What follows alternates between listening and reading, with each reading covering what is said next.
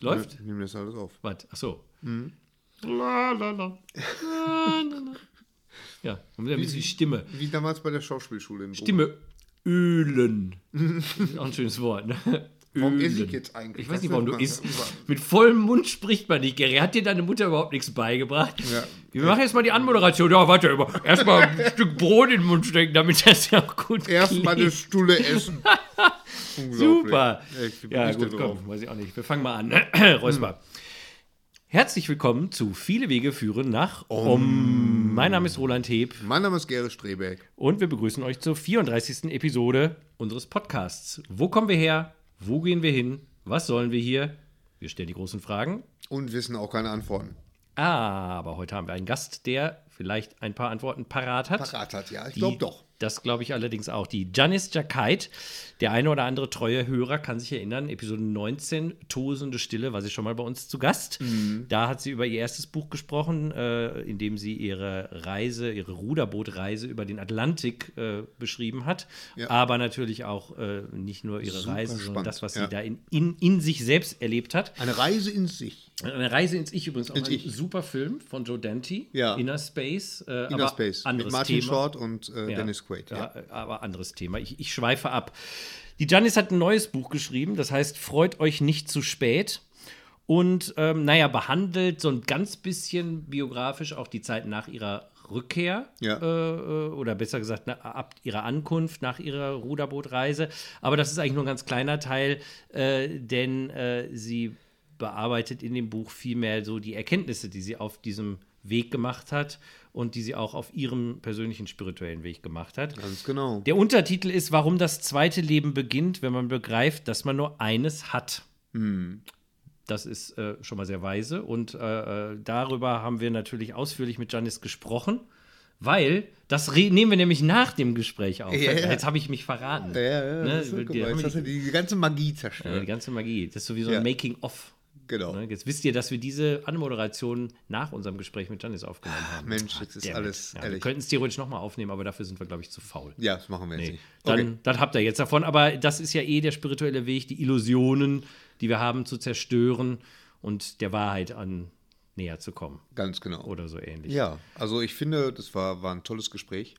Und ähm, man kann sich da sehr, sehr viel von mitnehmen und äh, auch dieses tolle Buch kaufen. Also das Buch ist wirklich, liest sich auch echt super. Ja, das Buch ist ein, ganz- also ist auch so ein Buch, das äh, ist ein relativ kleines Buch, hat so um die 230 Seiten und ist, sage ich mal, relativ schnell einmal gelesen. Ja, Aber um es zu verstehen, zu verinnerlichen äh, oder auch mal mit einigen Elementen aus dem Buch so ein bisschen an, für sich selbst zu arbeiten, das kann man, da kann man sehr lange Zeit klar, verbringen. logisch. Klar. Das ist das Tolle. Kann man immer wieder zurückgehen. Das ist das Tolle. Tolle. So einige Sachen sind auch so gehighlightet, finde ich auch total toll. Und ähm, ja. Mhm. Ja. also wie gesagt, tolles Gespräch, tolles Buch.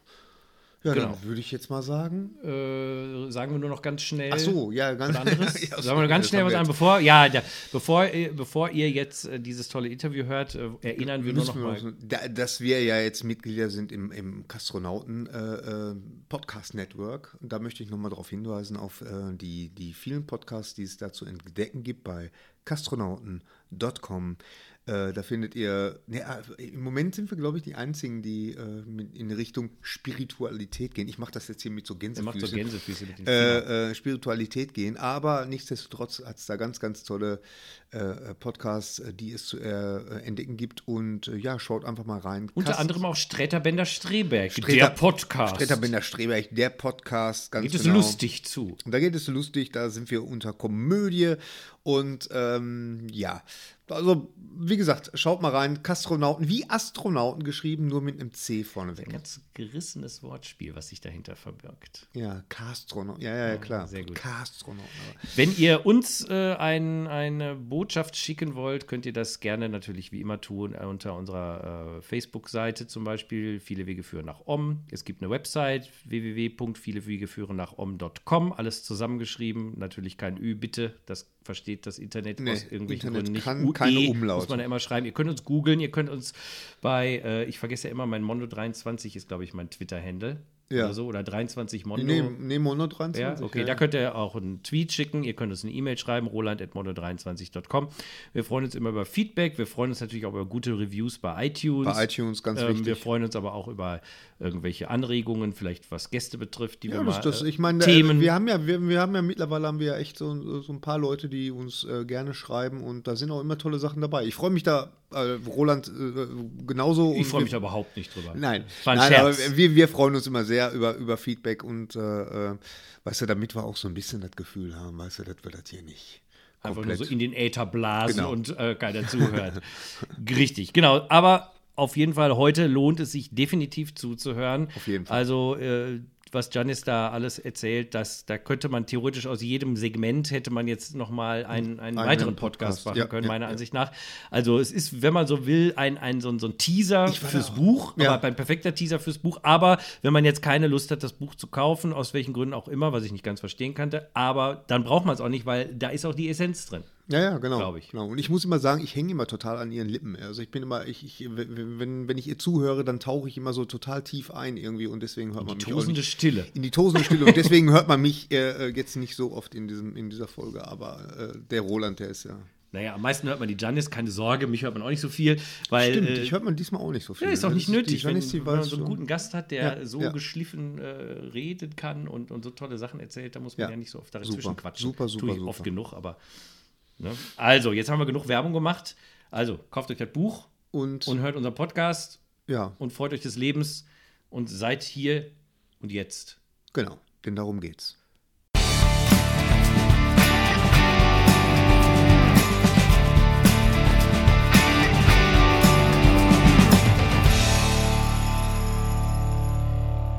Ja, wunderbar, dass das geklappt hat. Erstmal schon mal vielen Dank. Das ist äh, toll. Freut uns sehr, dass wir mal wieder ein Schwätzchen halten können. Wie lange ist das her? Ja, gute Frage. Das war, äh, ich habe gerade nur geguckt, Ausgabe 19, aber so zwei Jahre würde ich mal tippen. Das ist echt schon zwei Jahre? Ja. Wow, okay, das ist schon. Ja, vielleicht ja. auch, ja. Anderthalb, so. Ja, Ja, ist schon auf jeden Fall gut was her. Wir haben jetzt irgendwie heu, heute Episode 34, ähm, aber wir machen das ja auch immer so in losen Abständen, deswegen ist das nicht so ein wirklicher Taktgeber. Wie geht's dir denn? Es geht mir ähm, zauberschön. Es ist äh, tolles Wetter. Wir haben, glaube ich, 30 Grad angeblich heute. Ja, oh, hier auch, ja, ja. Und ich, ich eröffne den Dialog. Wartet mal, ich muss mir hier mal so einen Radler aufmachen. Prost. Prost. Prost. Ähm, nee, richtig schönes Sommerwetter im, im Anfang Mai und äh, es ist einfach herrlich im Moment alles. Zeit, einen Podcast zu machen, oder? ja. Absolut, schön drin zu sitzen, habe ich auch gedacht. genau. Ja. Also, ich zitiere mal als allererstes dein Buch, äh, was jetzt gerade neu rausgekommen ist. Freut euch nicht zu spät. Äh, da reden wir ja heute primär drüber, denke ich mal. Ähm, vor allen Dingen, was da alles drin ist. Und äh, ein Zitat, was ich dachte, wäre ein super Opener für unseren Podcast, ist: äh, Willkommen im Augenblick, willkommen in der Wirklichkeit. Janis, äh, willkommen bei Viele Wege für nach Om. Zum zweiten Mal nach äh, längerer Zeit, jetzt in Episode 34 wieder hier. Willkommen in eurer Wirklichkeit, hallo. Der Grund, ich sagte gerade schon, Janis, du hast ein neues Buch geschrieben. Ähm, das heißt, freut euch nicht zu spät. Und ist im Europa-Verlag erschienen. Und äh, da steht so viel Tolles drin. Also ich bin wirklich, ich weiß gar nicht, wo ich anfangen soll. Ähm, dass, dass, ich habe quasi irgendwann fast aufgehört, Sätze zu unterstreichen, weil ich irgendwann dachte, ja, dann kann ich das ganze Buch gleich äh, unterstreichen. also es ist wirklich, äh, ich bin sehr begeistert. Ich kann das auch jetzt schon am Anfang gleich allen unseren Hörern nur empfehlen. Also es, Ja. es trifft ganz genau unsere Themen hier.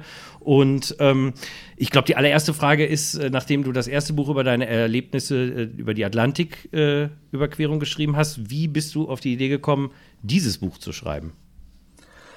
Gut, also ich, die erste, die, das, das erste Buch mit der tosenden Stille endet ja im Hafen von Barbados. Und äh, ich würde sagen, es war so das Ende meiner Flucht vor mir selbst über den Atlantik 90 Tage, 6500 Kilometer im Ruderboot. Und äh, danach waren, wie viel haben wir jetzt? Dreieinhalb Jahre fast, ne? Es war einfach eine Zeit, oh je, wo soll man da anfangen? Man hat nach so einer Reise, nach so einem Abenteuer, glaube ich, drei Möglichkeiten, ne? Entweder man integriert sich wieder in den Alltagswahnsinn, zombifiziert sich und äh, passt sich wieder an, das wollte ich nicht. Oder man kommt in diesen höher, schneller, weiter Modus und ähm, läuft wieder weg, sucht den nächsten Ozean, den nächsten Berg, den man besteigen kann. Das war auch meine erste Intention, aber ähm, ich habe mich tatsächlich dann mal hingesetzt, fast drei Jahre, und ähm, ich würde heute sagen, der Ozean hat die Tür für mich aufgemacht. Er hat mir gezeigt, dass es andere Möglichkeiten gibt, sich selbst zu erleben, dass Freiheit etwas anderes bedeutet als das, was ich vorher dachte, und ähm, dass Zufriedenheit einfach eine, eine Sache ist, die eine ganze Menge mit der inneren Einstellung zu tun hat und nicht nur mit den Umständen.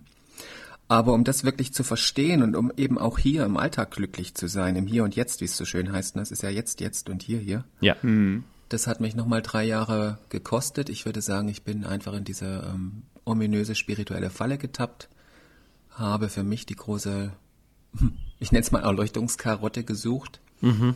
bin auch diesen Weg sehr ähm, extrem gegangen und habe mich irgendwann einfach gefragt, ähm, komisch, wenn ich nur immer hier und jetzt glücklich bin, warum dann so ein Aufhebens, warum so eine Anstrengung, um da hinzukommen? Es ist eben immer hier und immer jetzt und äh, nach etwa dreieinhalb Jahren war so dieser Punkt erreicht, wo auch diese spirituelle Reise einfach zum Ende kam und ich einfach mal, ja, im Augenblick ankam, wo die Dinge einfach mal so waren, wie sie waren.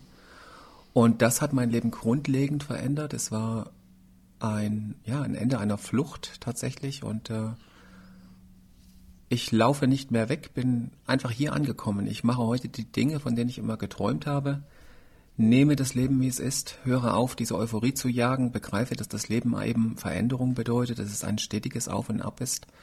Und wenn man dann diesen Schritt zurück macht und das Leben eben einfach mal, ja, sein lässt, wenn man die Wellen einfach mal hoch und runter surft, dann begreift man, was Zufriedenheit wirklich bedeutet, was es für ein Privileg ist, eben auch mal hier nicht Dinge haben zu können und nicht das Glück zu erreichen, sondern einfach leben zu dürfen. Und das habe ich erreicht und äh, ab diesem Punkt habe ich mir gedacht, wird es Zeit für ein neues Buch, mal so eine Nachbetrachtung nach so einem Abenteuer. Mhm. Und genau das ist das Buch und es hat eigentlich die Essenz, das ist ja der Untertitel, warum das zweite Leben beginnt, wenn man begreift, dass man nur eines hat. Und das ist für mich diese ganz große ja, Essenz des Buches.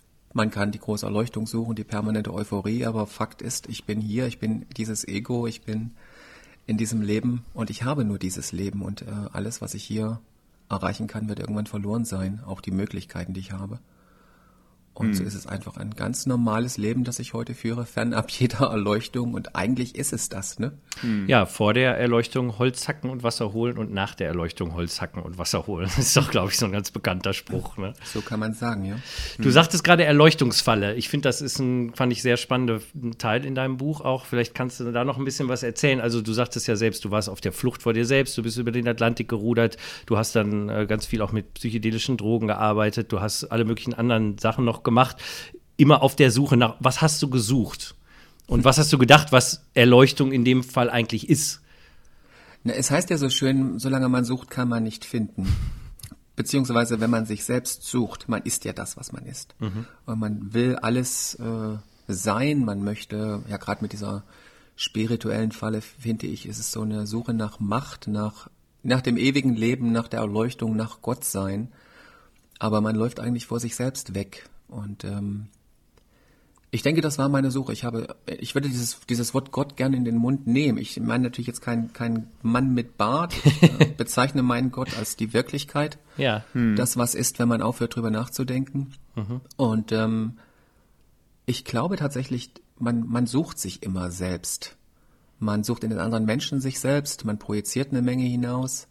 Und dieser Weg zurück zu uns, zu dem, was wir eben sind, ist ja immer ein Umweg. Wir, wir sind, wie wir sind und wir, wir, wir glauben, wir müssen irgendwo hin, aber wir sind ja längst da. Und dieser Umweg ist, glaube ich, dieses, oh ja, dieses, diese ewig währende, äh, schlimme Suche nach Glück, wie Dostoevsky so schön sagte. Wir sind äh, nur unglücklich, weil wir nicht wissen, dass wir glücklich sind. Mhm. Oder mhm. Nisargadatta brachte das so schön auf den Punkt. Diese Suche nach Frieden ist ein einziger Unfrieden. Und das ist der Punkt. Solange mhm. wir glauben, wir müssen glücklich sein und rennen wie die Affen durch die Welt, dann brennen wir aus, wir versuchen die Umstände zu, zu ändern, anstatt einfach den Frieden mit der Einstellung zu machen. Und das war mein Weg. Ich bin in vielen Wegen einfach ausgebrannt, habe versucht, mein Ego kurz und klein zu schlagen und gar nicht gemerkt, dass es eigentlich immer größer wurde. Und äh, mein, meine Vereinsamung größer wurde, ich eigentlich nur noch mich um mich selbst gedreht habe aber meinte damit irgendwie zu, zu Brahman, Gott und Nirvana zu finden. Das ist so diese große Irrreise. Ich finde das, find das total wichtig, weil, wie gesagt, das ist ja schließlich auch eins unserer großen Themen hier immer wieder. Und äh, ich glaube, da hast du wirklich äh, äh, sehr wichtigen Punkt angesprochen, denn es ist ja doch alles dann nur Gedanke. Also ähm, egal welche äh, Philosophie oder welche Glauben, das heißt, ist ja schon im, im, Wort drin, Glaube, ich habe, es ist ja im Endeffekt ein Gedanke äh, und der unterscheidet sich, der wechselt ja auch, mal glaubt man an dies, mal an jenes, mal ist man von der Wirklichkeit überzeugt, mal von der anderen. Und das ist ja äh, immer ein, ein, ein, ein, so ein Labyrinth, in dem man sich eigentlich bewegt. Das ist halt die, die Essenz, die man, glaube ich, entdecken muss. Erstmal, unsere Welt, unsere Wahrnehmung ist das, was wir glauben, was wir denken. Wie Buddha ja so schön sagte, die Welt ist äh, erbaut aus unseren Gedanken. Mhm. Und das stimmt, mhm. wenn ich, ähm, und ich, ich komme da mal auf meinen Satz aus dem Buch zurück, ähm, Zufriedenheit ist eine Frage der Einstellung und nicht der Umstände. Ja. Ich entscheide, was die Welt mit mir macht. Und ich bin der einzige Mensch, der mich unglücklich machen kann. Man denkt zwar oft, dass andere mit uns äh, schimpfen oder uns hassen oder wir, ja, aber das bin ja, ist ja alles in mir.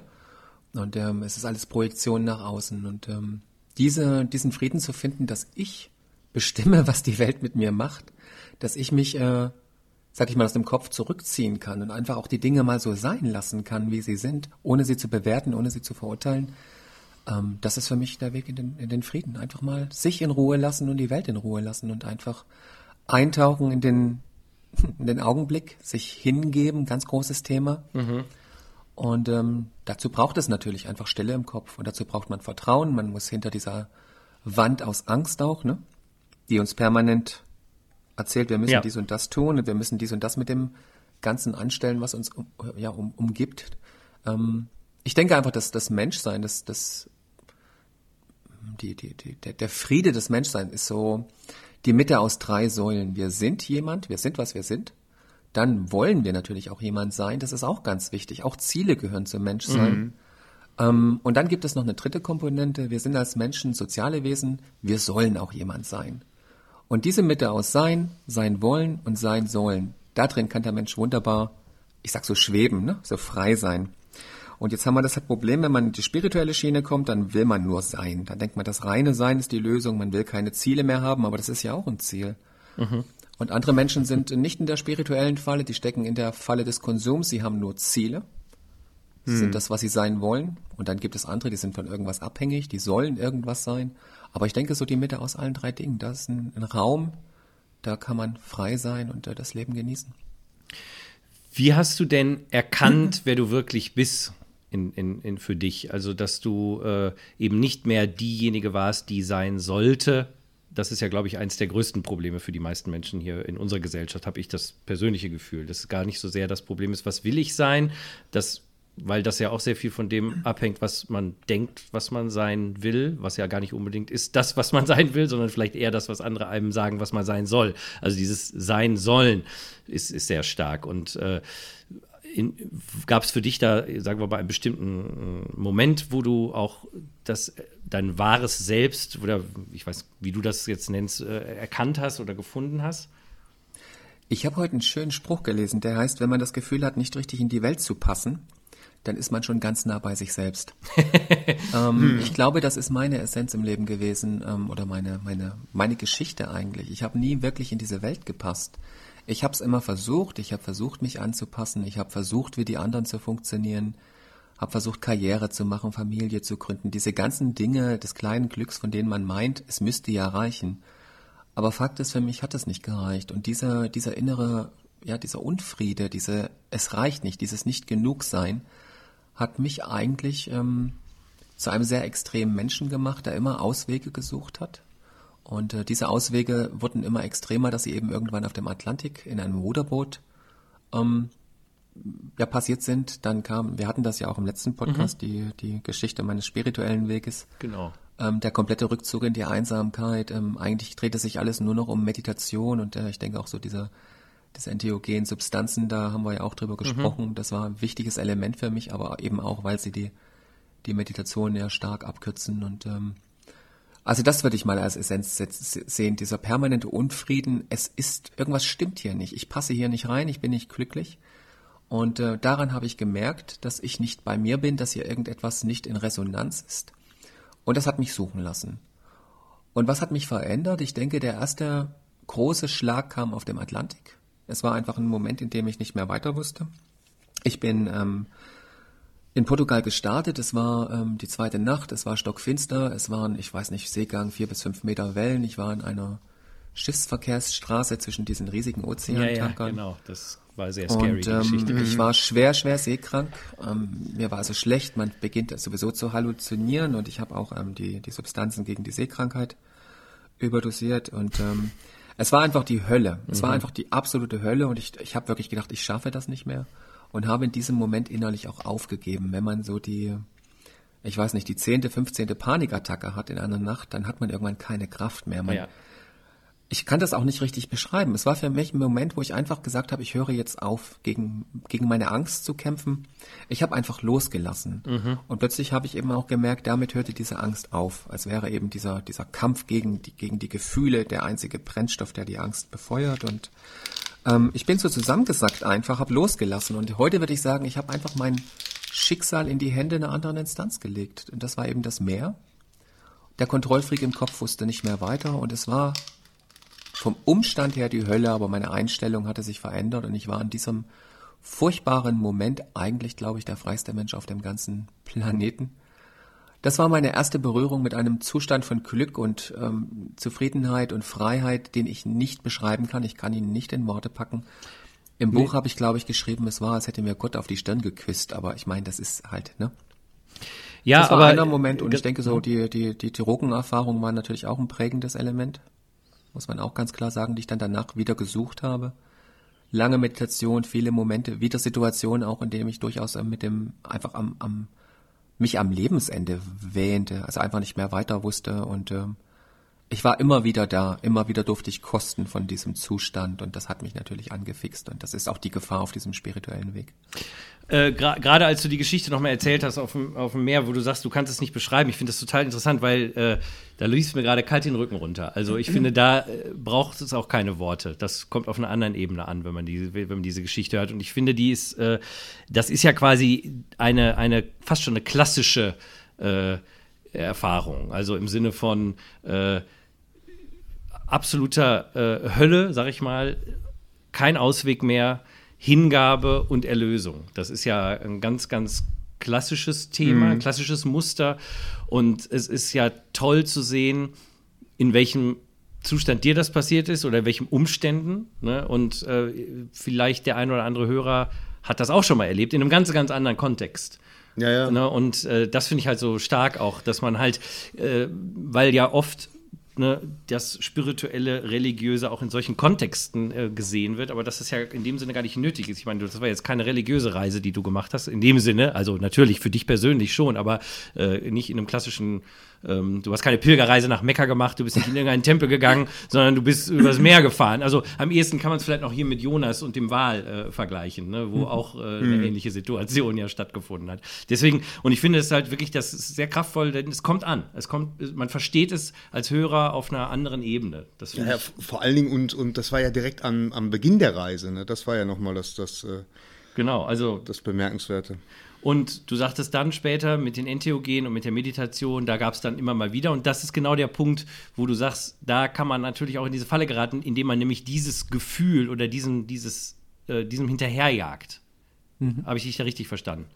Um, ähm, also ich muss sagen, es ist mir auf dem Ozean natürlich mehrmals passiert. Ne? Mhm. Man wird dann eben angefixt und äh, es hat bei mir eben auch mit den mit diesen Substanzen gegen die Seekrankheit zu tun gehabt. Das äh, würde ich mal nahelegen. Da sind ja ähnliche psychoaktive Substanzen ja. drin.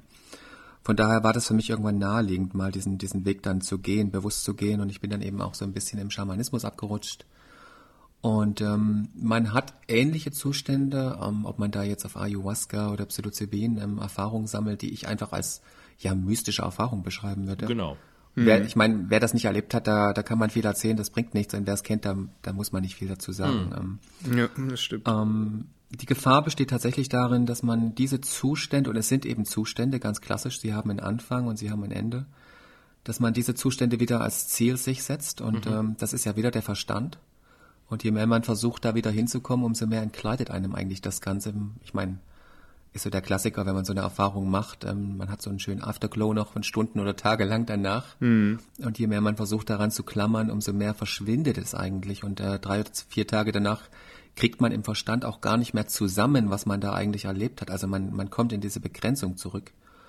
Und das ist eine Riesengefahr. Und für mich war es eben ähm, zwei Jahre lang tatsächlich so, dass ich nichts anderes gemacht habe, als diese Zustände zu jagen auf allen Extremen. Ob das in Situationen mit, mit, auf dem, mit dem Nahtod war, also ich habe auch tatsächlich mich mit diesem, mit diesem Thema dann so extrem konfrontiert, weil ich gemerkt habe, das ist ein Zugang, ähm, sich dem Tod einfach mhm. zu stellen. Ob es über die Substanzen war, ob es über Meditation war, ob es über Beten war. Ich bin ja auch durch alle ähm, Religionen gewandert. Ich weiß also heute für mich, das ist eine gefährliche Aussage, aber ähm, es sind zwei Kernaussagen die, die mich prägen. Ähm, das eine ist, glaube ich, wenn man auf dem Ozean in die religiösen Bücher guckt, das liest sich alles gleich.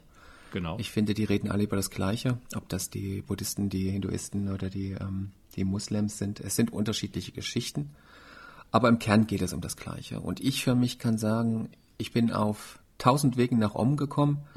ähm, am Ende steht auch immer dieser gleiche Zustand, der reine Seinszustand. Und ob man den über Drogen findet, ob man den über die Liebe findet, ob man den in der Natur findet, in, in der Hingabe, es ist einfach der Moment, wenn der Kopf schweigt. Wie man da hinkommt, das wird jeder, da wird jeder Mensch einfach einen eigenen Weg finden. Ich glaube, so eine Erfahrung zu haben, ist ein großes Privileg. Das entscheiden auch nicht wir, dass wir die haben. Ne? Irgendwann im Schicksalsweg wird uns so etwas be Man spricht ja auch ähm, viel von, begegnen. von der Gnade Gottes. Gnade in, Gottes, ne? Das ist genau. ja so ein Klassiker. Ne? Genau. Aber sie ist auch eine Bürde, muss man auch klar sagen. man denkt, man hat anderen Menschen etwas voraus und äh, dann kommt man ja wieder an diesen Vergleich. Schon, schon ist das mit, Ego wieder da. Dann kommt der große, genau, ich bin mehr Guru als du Guru bist. und äh, ja, ähm, Fakt ist, man muss, äh, also für mich war es ganz schwierig, aus diesem Weg wieder auszutreten, weil man, ähm, weil diese Zustände anders sind als der Alltag. Es gibt aber im Buddhismus einen schönen äh, Satz oder einen schönen, schöne, ähm, schönen Vergleich, der heißt, ähm, Samsara ist Nirvana. Mhm. Mal ganz plump übersetzt bedeutet das, ähm, der Alltag ist, ist mhm. Nirvana. Und das ist Fakt. Also diese, diese Wahrnehmung, diese Erscheinung, die wird, dieses Phänomen, was wir hier haben, jeder für sich, ist in seiner Qualität nicht unterschiedlich als äh, die Erfahrungen auf Ayahuasca, Psilocybin oder Meditation, irgendein Samadhi oder Erleuchtungsmoment. Äh, ähm, wir bewerten es anders. Wir geben ihm weniger weniger ähm, Bedeutung, weil wir auch die Gewohnheit natürlich haben. Ne? Wir sind immer wieder hier, wir wachen immer wieder in dieser Welt auf, jeden Morgen. Aber die, die Wahrnehmung in dieser Welt ist von der Qualität die gleiche wie der größte Trip irgendwo an den hinteren Nexus an der Milchstraße vorbei auf ähm, Psilocybin oder LSD. Es ist äh, faktisch das gleiche. Und ja. ähm, da muss man einfach aufpassen zu begreifen, dass diese Jagd nach Zuständen wieder eine Falle ist. Und ich glaube tatsächlich, ähm, wenn man das macht, ist auch das richtig, denn man wird am Ende irgendwann kaputt sein. Viele reden dann davon, dass es das große Glück ist, Drogen zu nehmen oder sich kaputt zu meditieren, aber ich glaube, ich habe weniger oder ich habe selten mehr Egos getroffen als auf diesem spirituellen Weg. Die meisten mhm. Menschen, die sich für Ego frei halten und meinen, dass sie mit der Axt ihr, ihr Ego zerlegen, schlagen eigentlich ihre Freunde alle kaputt und lassen ihre Familien zurück. Und ähm, dieser Weg, den, der, das ist dann der Weg, den muss man gehen. Am Ende steht aber, und ich glaube das zumindest, wenn man ihn konsequent geht, eine ganz große Enttäuschung. Es gibt ja den schönen Satz, Erleuchtung ist die absolute Enttäuschung des Egos. Mhm. Und, ähm, oder wie Buddha auch, glaube ich, sagte, ähm, jeder Weg ist am Schluss äh, der, der falscher Weg, auch meine Lehren sind nicht wahr. Und ähm, alles ist Mara, ich bin Mara. Ne? Mhm. Hm. Und das steht am Ende, das ist eine ganz bittere Wahrheit. Es fällt alles zusammen, alles, was man sich vorstellt von Größenwahn und Gott und Brahman und Co. Ähm, ich glaube, man muss diesen Weg gehen, um einen Schluss in dieser Enttäuschung, in dieser sicher auch Verzweiflung, dass man es eben nicht schafft. Man kommt nicht permanent dahin. Man kann nicht haben, was man will. Man kann nicht Gott sein. Man kann sich nicht vom Leid befreien. Und erst wenn man das akzeptiert, ist man eigentlich da. Aber man muss diesen Umweg gehen, um wieder ins Hier und Jetzt zu kommen, weil man diesen Umweg irgendwann begonnen hat und man muss diese Reise wieder wieder äh, ins Hier und Jetzt zurückführen und das kann nur eine Enttäuschung sein. Jeder Weg ins Hier und Jetzt ist ein Umweg. Ja, das ist irgendwie das absurde Paradox an der ganzen Geschichte. Ne? es ist ja schon, alles ein Paradox. Es ist alles Paradox sowieso, aber das ist besonders paradox, dass man. Aber sonst wäre ja auch nichts da, ne? Das ist ja das Leben. Exakt. Das ist ja das, das Tolle. Das ist genau, das ist ja äh, die ganze Veranstaltung hier, sonst äh, wäre es ja ein bisschen langweilig irgendwie mhm. vielleicht auch. Oder auch nicht, wer weiß. Also ich meine, äh, erzähl uns doch noch mal einmal, wo wir gerade bei Erfahrungen noch waren von, äh, du hast ja von vielen Wegen nach Om erzählt. Ich fand ja den eindrücklichsten den Weg durch die Gemüseabteilung im Bioladen. vielleicht kannst du uns den noch kurz erzählen, äh, weil den fand ich wirklich super. Es ist eigentlich, also es, ich hatte mehrere dieser Momente. Ähm, das war so die Übergangphase zwischen meiner spirituellen Phase und zurück äh, jetzt im, im normalen Leben. Ähm, es sind Momente, wo man aufhört zu suchen, wo man irgendwann für sich begreift, dieser ganze, ähm, ja, diese, diese, dieser Rückzug in, in, in, in die Suche nach, nach Erleuchtung, äh, es hat keinen Sinn, man hört auf.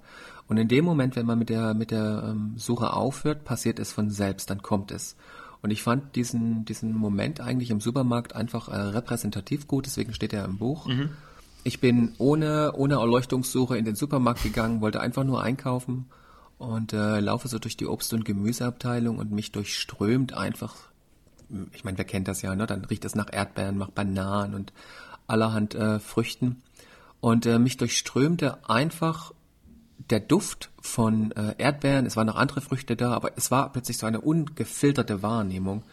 Und ähm, ich war einfach in, in, diesem, in diesem Augenblick ganz präsent und diese wenigen, diese unscheinbaren Dinge machten plötzlich so unfassbar viel mit mir, dass ich auch wirklich erst im ersten Moment wieder dachte, ich habe irgendwas genommen oder man hat mir was in den Kaffee getan.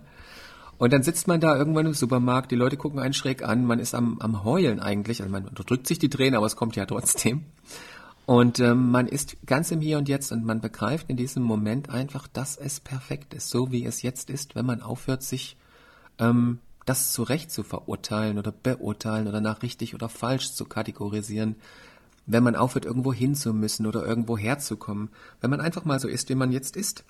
Und dann begreift man dieses unfassbare Privileg, jetzt da zu sein und dann spielt es keine Rolle, ob uns Gott erschaffen hat, Brahman oder der heilige Bimbam. Es ist egal, ob uns ein 13,8 Milliarden Jahre alte Urknall ausgespuckt hat oder ob wir, wie Schopenhauer sagt, am Schluss gar nicht da sind. Es ist alles Bums, es ist alles Kopf. In dem Moment ist man reine Wahrnehmung und äh, begreift, glaube ich, was wirkliches reines Sein bedeutet. Es ist so total unspektakulär, aber genau das ist eigentlich das ganze Geheimnis. Mhm. Hm. Ja, auf jeden Fall. Das glaube ich auch. Du was? Äh, nee, ich wollte, ich wollte eigentlich mal fragen, ähm, was ich als, als Drehbuchautor, äh, Roland und ich, wir sind ja Drehbuchautoren und äh, da hat mich natürlich besonders die, äh, die Teile angesprochen, in, der, in denen du dich auf die, die äh, Heldenreise beziehst. Mhm. Nach Joseph Campbell oder so. Und äh, äh, da ist mir halt auch aufgefallen, dass auch wir, wenn wir uns zum Beispiel irgendwelche Figuren aus, ausdenken, wird ja immer sofort nach dem Want und nach dem Need gefragt. Ne? Also du hast immer was, was will eine Figur äh, äh, jetzt so ganz, äh, ich will jetzt einen, einen Boxkampf gewinnen, aber was braucht sie eigentlich? Ne? Und äh, das ist, äh, das fand ich auch nochmal sehr schön. Ich meine, ich, ich bin ein großer Fan von, äh, von der Heldenreise und äh, äh, wollte da auch mal fragen, ist jetzt dieses Buch eigentlich so ein bisschen äh, so der, der Schatz, den du von deiner Heldenreise mit zu, äh, zurückbringst? Mm, es ist noch nicht das Ende der Reise, das wäre, glaube ich, vermessen zu sagen. Ähm, naja, aber wir haben ja auch mehrere Heldenreisen. Ne? Also ich glaube, ich glaube tatsächlich, es ist ähm, eine schöne Analogie, weil wenn man den Drachen, also die meisten Leute glauben, sie ziehen los, kämpfen gegen den Drachen und haben dann irgend so einen Schatz und dann sind sie gemachte ja. Menschen. Aber wer kennt das ja alles aus Herr der Ringe, ne? wenn man sich auf diesen Schatz niederlässt, dann wird man ja selbst zum Drachen. Und mhm. irgendwas muss man mit diesem Schatz ja machen. Und das ist die große Herausforderung, diesen Schatz zurückzubringen ins alte Leben, ihn zu teilen vor allem. Das ist ganz wichtig. Ich würde heute sagen, dass ähm, das Atlantikabenteuer war mein, meine Reise zum Drachen, den ich dann ähm, totgeschlagen habe. Die, das neue Buch ist einfach tatsächlich der Weg zurück auch. Mhm. Aber ich glaube, man ist nicht angekommen, wenn man nicht auch bei den anderen Menschen angekommen ist. Und deswegen schreibe ich jetzt ein drittes Buch ah. über die Liebe. Ach, und ich glaube, dann ist dieser, dieser Zyklus auch ähm, für mich abgeschlossen, erstmal mit Sachbüchern. Ich glaube, dann habe ich da auch erstmal genug. Und ich glaube, das ist für mich auch die große Essenz. Ähm, der Sinn des Lebens, habe ich früher mal geschrieben, ist Leben. Heute würde ich das gerne ergänzen, würde sagen, der Sinn des Lebens ist Lieben. Und äh, dann kann man ja jetzt lange philosophieren, was Liebe bedeutet. Das muss auch jeder für sich herausfinden. Aber es geht zurück zu anderen Menschen und ähm, zum Teilen, zum, zum Dasein, zum lieben. Es ist so, ja, es hört sich so kitschig an, aber ich glaube, das ist das ganze Geheimnis. Und äh, damit wäre dann meine Reise an, abgeschlossen, glaube ich, wenn man die, die Tiefe der Liebe noch ergründet hat und teilen kann. Und äh, das ist meine Reise jetzt. Und sie ist spannender als jeder Ozean, sie ist spannender als jeder Ayahuasca-Trip. Ähm, es ist so ganz unspektakulär, aber sich auf andere Menschen einzulassen, zuzuhören, Freundschaften, Beziehungen, in einem wirklichen, in wirklicher Tiefe übertrifft alles, was man, ähm, was man auf dem spirituellen Weg sucht, glaube ich. Ja, das ist super, das, das, ist toll. Also da bin ich ja sehr schon sehr gespannt, weil ähm, das ist natürlich auch, äh, ja, das hast du komplett richtig gesagt. Ich denke auch, dass darum geht es, dass es. wir suchen alle nur. Ich glaube, wir suchen nichts anderes als Liebe. Wir wollen ja. uns selbst lieben und projizieren das auch in andere Menschen hinein. Die anderen sollen irgendeinen Platzhalter einnehmen für das fehlende Selbstliebe. Hm. Und ich glaube, dass Liebe alle äh, viel größer ist, als dass wir es uns das vorstellen. Das wird jetzt wieder sehr spirituell, aber ich glaube, dass tatsächlich alles durch Liebe miteinander verbunden ist. Und ähm, um auf diese Ebene zu kommen, müssen wir den ganzen Müll und Schutt erstmal beiseite räumen, den wir da oben drauf geladen haben. Das ist unser Ego, das sind unsere Gedanken. Und äh, mit etwas Arbeit und Glück kommt man vielleicht wieder auf diese Ebene herunter und begreift, was es wirklich bedeutet, wenn es heißt, dass alles eins ist und ähm, was Liebe bedeutet, ja. Du sagst ja gerade auch, man muss da ein bisschen was arbeiten. Ähm, wie siehst du das? Weil das ist ja genau dieses, das auch ein Teil des Paradoxes. Ne? Also auf der einen Seite, hier und jetzt ist alles. Wir müssen eigentlich keinen Weg gehen. Ein Weg ist ein Umweg, hast du ja auch gesagt. Aber auf der anderen Seite scheint es ja doch irgendwie auch nötig zu sein, diesen Weg zu gehen. Ist das, hast du da noch Gedanken zu? Weil ich finde das immer so, weil viele spirituelle Pfade ja doch sehr stark eben auch auf eine Zukunft hinarbeiten. Ne? Mhm. Also sei es eben auf die Erleuchtung, auf den Himmel, auf äh, was auch immer irgendwie am Ende eines Weges steht. Aber tatsächlich, wenn ich das so mache, dann bin ich ja nie da. Dann bin ich, weil das ist ja im Hier und Jetzt findet das ja statt. Und äh, aber scheinbar, du hast einen Weg gebraucht. Äh, spirituelle Pfade sind ja irgendwo auch da, um sie dann loszulassen. Also ich glaube erstmal, wir haben überhaupt keine Wahl, welchen Weg wir gehen. Es passiert ja uns, ne? Und wenn der, ich habe das letzte mit einem Freund diskutiert, der vor 20 Jahren sein erstes spirituelles Buch gekauft hat. Und für ihn begann dann diese Reise. Ich glaube, wenn er sein Portemonnaie an dem Tag verloren hätte, hätte er das Buch nicht kaufen können und sein Leben wäre anders gelaufen. Mhm. Mhm. Ich glaube, wir bekommen die Wege, die wir brauchen und ähm, die alleinerziehende Mutter wird vielleicht ihren spirituellen Weg durch die Familie gehen müssen und äh, der, der Guru in Indien wird ihn mit seinem, was weiß ich, gehen müssen. Mhm. Die Frage ist, haben wir da überhaupt so viel Kontrolle? Haben wir so viel ähm, Entscheidungsgewalt, wie wir denken? Ist dieser freie Wille, über den wir jetzt glauben, wirklich der freie Wille, den wir haben? Ähm, ist das vielleicht auch am Ende die große Erkenntnis, dass wir gar nicht so viel, ähm, gar nicht so viel entscheiden und so viel Gewalt haben, wie wir meinen? Vielleicht ist das auch ähm, der Weg ins Loslassen und sich äh, fallen lassen in die Fügung und ähm, ich glaube, wir tun, was wir tun und wir können nicht viel anderes machen als das. Das heißt, wir lassen uns in das fallen, was uns begegnet. Haben Weil wir eine Wahl? Ich meine, wir können ja, wir können ja nicht ausweichen. Ne? Die Dinge passieren. Und wenn wir so einen Zustand haben, wie du ja vorhin sagtest, das ist ähm, auch viel Gnade Gottes als Bild. Ne? Mhm, und ähm, ja. dem einen passiert es, wenn er bereit dafür ist, und dem anderen passiert es nicht. Da ist es auch müßig, dann sich zu vergleichen oder dem anderen etwas davon zu erzählen. Wir kennen nur das Glück, was wir kennen. Manchen reicht das kleine Glück und ähm, andere suchen mehr. Es, es ist die Fügung der gesamten Lebensgeschichte oft auch, die dazu führt, dass Menschen eben das Gefühl haben, es reicht mir nicht. Ich begebe mich auf diese spirituelle Reise. Es ist, das muss man auch mal klar sagen. Ähm, ich, diese, diese spirituelle Reise hat mit, mit Esoterik und Religion wenig zu tun. Mhm. Es ist ähm, kein Spaßtrip. Es ist, ähm, ich, ich finde, es ist das größte Abenteuer des Lebens.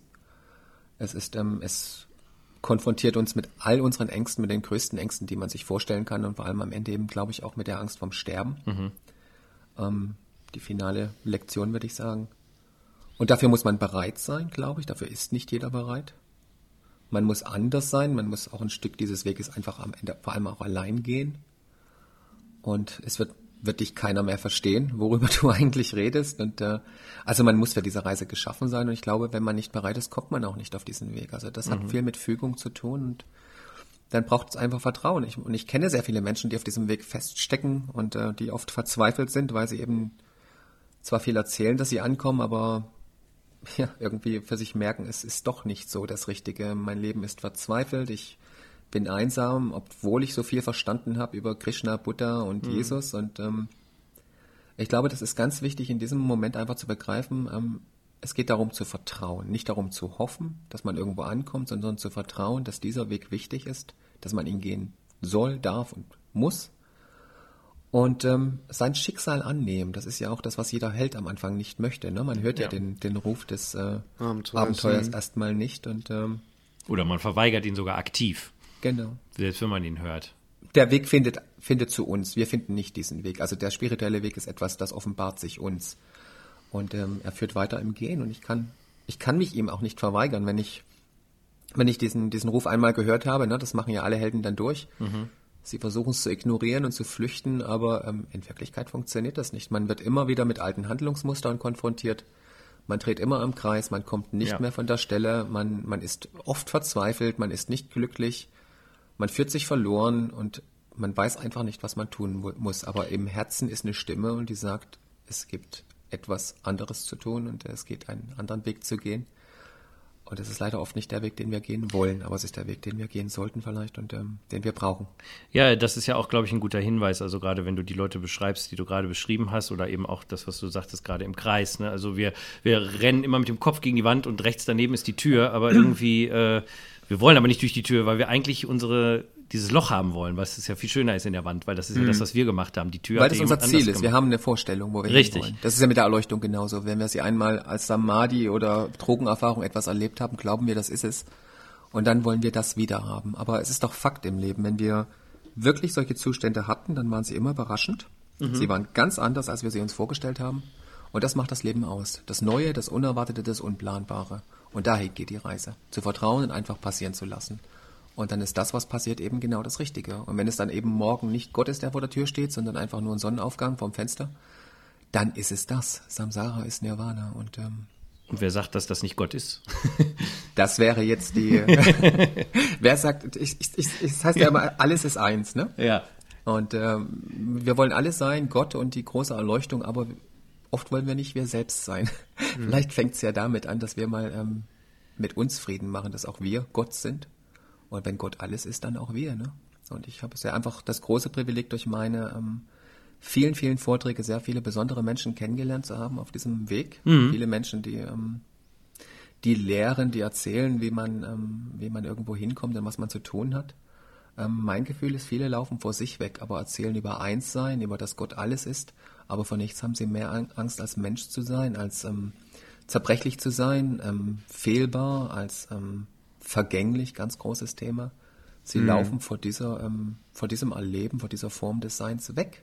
Also sind sie alles andere als sich, äh, außer sich selbst. Und die Frage ist, ist man dann wirklich bei Gott?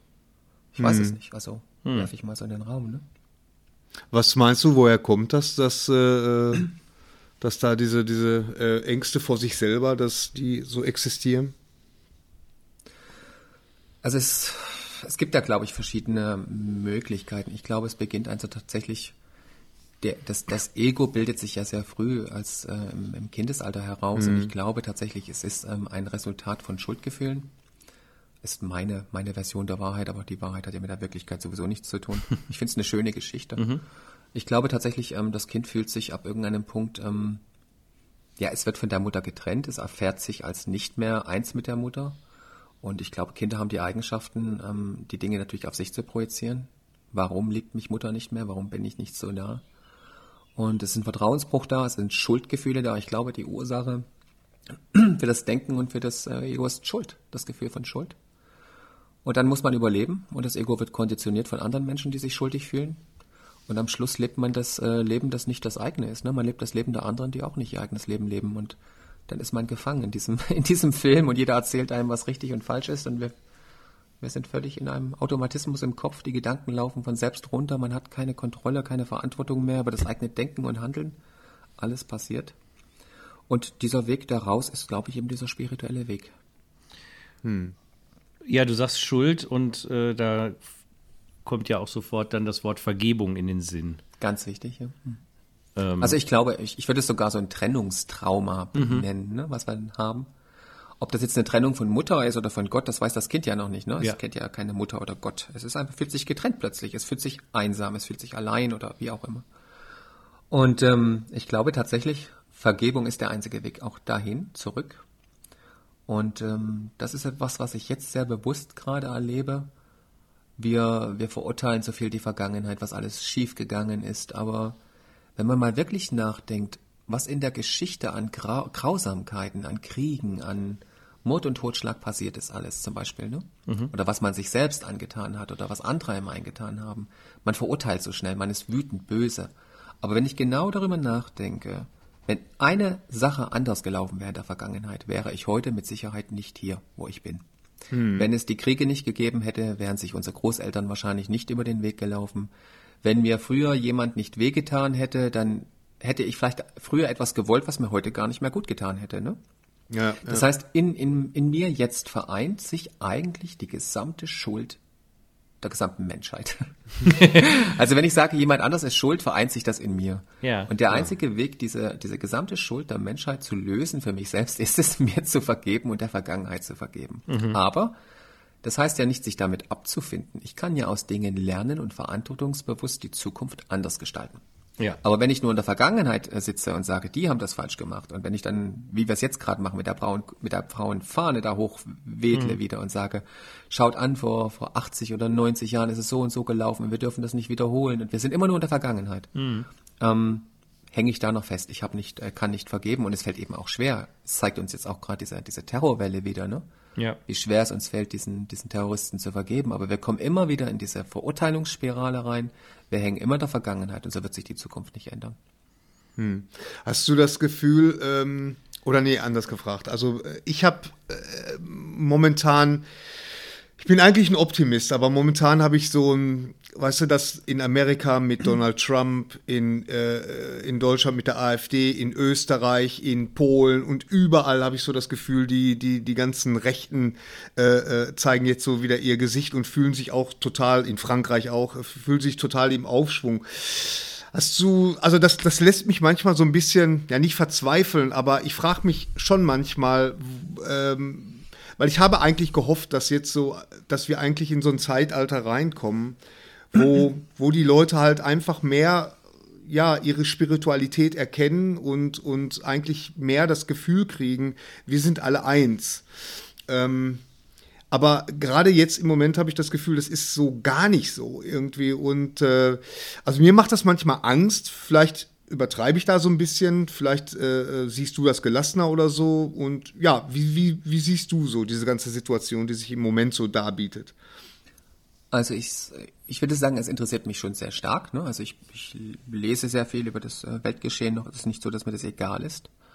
Aber ich ähm, bin nicht in diesem, in diesem Gefühl, dass ich mir noch Sorgen mache, weil ich es, glaube ich, heute aus einer anderen Perspektive betrachte und auch nicht ähm, ermessen kann zu sagen, das ist richtig oder falsch. Ähm, es macht für mich in meinem Leben, also ich, wir, wir, träumen ja alle davon, mal an diesen Punkt zu kommen, wo man sagt, ähm, alles hat macht Sinn. Die gesamte Vergangenheit fügt sich, viele Dinge, die man vielleicht auch nicht verstanden hat, und man begreift plötzlich, wofür alles gut war.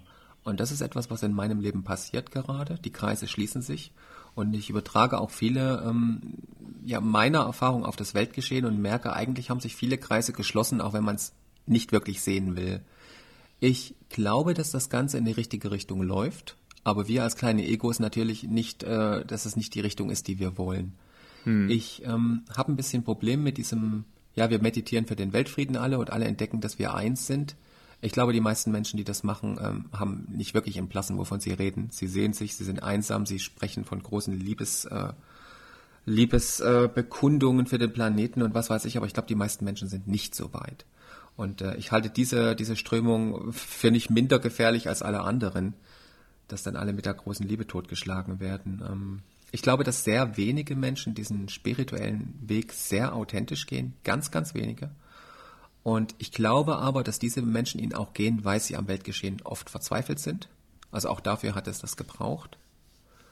Und ich glaube nicht, dass dieser, äh, dass jetzt die Zeit ist für die Veränderung äh, im Ganzen. Mhm. Aber ich glaube, dass wirklich einige Individuen jetzt die Chance haben und auf dem Weg sind, ähm, für sich diesen, diesen Weg zu Ende zu gehen. Und ähm, was das Weltgeschehen angeht, ist passiert, was passiert. Und äh, also ich bin einfach, ich bin da einfach sehr, sehr entspannt. Ich rege mich nicht mehr darüber auf. Ähm, es hat ja alles dazu geführt. Ich, wenn ich jetzt vor, vor 100 Jahren geboren worden wäre, hätte ich auch gesagt, das ist falsch gelaufen. Und hier schaut an, da, da große Gefahr, Weltkrieg und die Welt geht unter. Ähm, aber ich bin ja durch diese ganzen Sachen heute auch hier. Es ist ja bisher mal für mich Das ist jetzt total Ego, aber ich finde das ein schönes Ego. Für mich ist bisher alles super gelaufen, denn ich bin jetzt hier und wer weiß, was in 20 und 30 Jahren wäre. Und vor allem hat jede, jede Zeit immer ihren, ihr Weltuntergangsszenario gebraucht. Das finde ich in Heidelberg gerade so schön wieder. Die Geschichte, vor tausend Jahren haben die, die Menschen ja alle ihre, ihre, ihren Landbesitz an das äh, Kloster Lorsch verkauft, weil sie gedacht haben, das tausendjährige Reich von Christus ist zu Ende. Okay. Also die hatten genauso viel äh, Angst wie wir wieder. Und ich, ich möchte es einfach gern mit dem Zitat von Oppenheimer erschließen. Ähm, Oppenheimer hat gesagt, ähm, er, er hat keinen Zweifel daran, dass die Welt sich selbst oder dass die Menschen sich selbst auslöschen. Der einzige Weg, dass das verhindert wird, ist, dass wir endlich aufhören zu versuchen, es zu verhindern. okay. Wir wollen immer alles besser machen, aber eigentlich machen wir dann alles schlechter. Und vielleicht sollte man die Dinge einfach mal laufen lassen, denn darum geht es. Ne? Nicht überall eingreifen, nicht überall kontrollieren. Und das, ich glaube, ich hatte das im letzten Podcast auch mal gesagt. Mir gefällt das Zitat einfach sehr schön. Ähm, da ging es darum, dass wir heute mit, mit noch mehr versuchen, mit noch mehr Kontrolle versuchen, eine Welt unter Kontrolle zu bekommen, die nur im Streben nach Kontrolle erst außer Kontrolle geraten ist. Mhm. Ähm, also es ist ein Teufelskreis. Je mehr wir versuchen, alles richtig zu machen, umso mehr wird es aus dem Ruder laufen, bis es uns um die Ohren fliegt und dann resettet sich das Ganze. Ich denke, wir hängen alle in einem Paradigma fest. Ich würde sagen, es ist das Paradigma des Wissens. Und äh, jeder hat Angst, da rauszufallen. Wir haben keine Alternativen und wir ver verfechten dieses Paradigma an jedem Preis. Und äh, es wird irgendwann kollabieren, weil es nicht mehr funktioniert. Das ist der einzige Ausweg. Das fand ich auch eine sehr schöne Passage in dem Buch, wo du über das, äh, über das gesprochen hast, also wo es auch darum ging, dass quasi ähm, wir uns in so Wissensspiralen, ich habe es jetzt nicht gerade vor mir, äh, äh brauchst jetzt auch nicht raussuchen, das finde ich nicht schnell, aber du weißt bestimmt, was ich meine, mhm. in Wissensspiralen äh, verfangen können und, mhm. und wo unser Intellekt einfach äh, uns auch in immer tiefere Höllen sag ich mal, reinzieht, während wir ja, äh, wie du ja auch beschreibst, eigentlich nur diesen kleinen Weg vom Kopf zum Herzen gehen wollen. Genau. Und, der längste äh, Weg eigentlich. Und der aber der längste Weg ist, richtig, genau. Der längste Weg, der nur 20 Zentimeter ist. Äh, es geht ums Fühlen. Wir sind hier, wir haben, es ist doch mal, mal Fakt. Alles, was wir wissen müssen, wissen wir ähm, Platon oder äh, Sokrates oder was weiß ich vor tausend Jahren haben alles gesagt, was wir wissen müssten, um diese Welt heute anders zu gestalten. Richtig, genau. Es ist nicht irgendwie. Ich muss mir nur Hesse durchlesen, ne, vor, vor ein paar äh, Jahrzehnten. Er alles schon, äh, hat alles gesagt über, über die, die, die Ursachen von Kriegen und Entfremdung. Also faktisch, es geht nicht darum, noch Wissen zum tausendsten Mal wiederzukauen. Wir machen es eigentlich alles immer komplizierter. Keiner versteht mehr die Gesamtzusammenhänge. Das ist das Einzige, was passiert. Aber die Wahrheit ist ganz, ganz, ganz simpel. Und ich glaube, sie beginnt damit, dass jeder für sich auch wirklich das Einfachste begreift, was man begreifen muss. Das Leben kann morgen vorbei sein. Punkt. Hm. Und das reicht den meisten nicht. Das ist hier nicht kompliziert genug, glaube ich. Also sucht man nach tausend ja. Wegen. Das Leben kann morgen vorbei sein. Und wenn uns das bewusst wäre und wir begreifen, was für ein Geschenk es ist, jetzt am Leben zu sein, würden wir uns anders verhalten. Auch wir würden anders miteinander umgehen, weil die anderen Menschen auch nur ein Leben haben. Und ich glaube, wir schlagen heute repräsentativ anderen Menschen den Kopf ein, weil wir Angst haben vor dem eigenen Tod. Was anderes ist es nicht. Ja, das ist ja das Paradoxe. Wir sind ja fasziniert vom, vom, äh, vom, vom Tod und vom Sterben. Ich meine, deswegen sind Krimis, Actionfilme. Bitte? Vom Tod anderer Leute. Anderer Leute, ja, natürlich. es geht um Macht auch, ne? Ja, ja, um ja, Macht, ja, ja, klar. Und ähm, Kontrolle, also andere Länder kontrollieren zu können, unsere, unser Paradigma, unsere Wirtschaftssysteme denen aufzwingen zu können. Ähm, das hat ja was mit Macht zu tun, ne? Und ja, ja. das ist, Macht ist eine Illusion. Das ist das Problem. Wenn wir Macht über alles haben, hat nichts mehr Macht über uns. Nichts macht mehr etwas mit uns. Ja. Das heißt, ähm, ich kann zwar alles beherrschen, aber ich laufe rum wie ein, wie ein Zombie, wie ein Roboter im wortwörtlichsten Sinne und nichts kann mich mehr berühren. Und ich glaube, der Sinn des Lebens ist lieben, ist fühlen, ist berührt werden. Mhm. Und ich kann alles wissen, aber was nützt mir das, wenn ich am Schluss nur noch hinter Büchern sitze?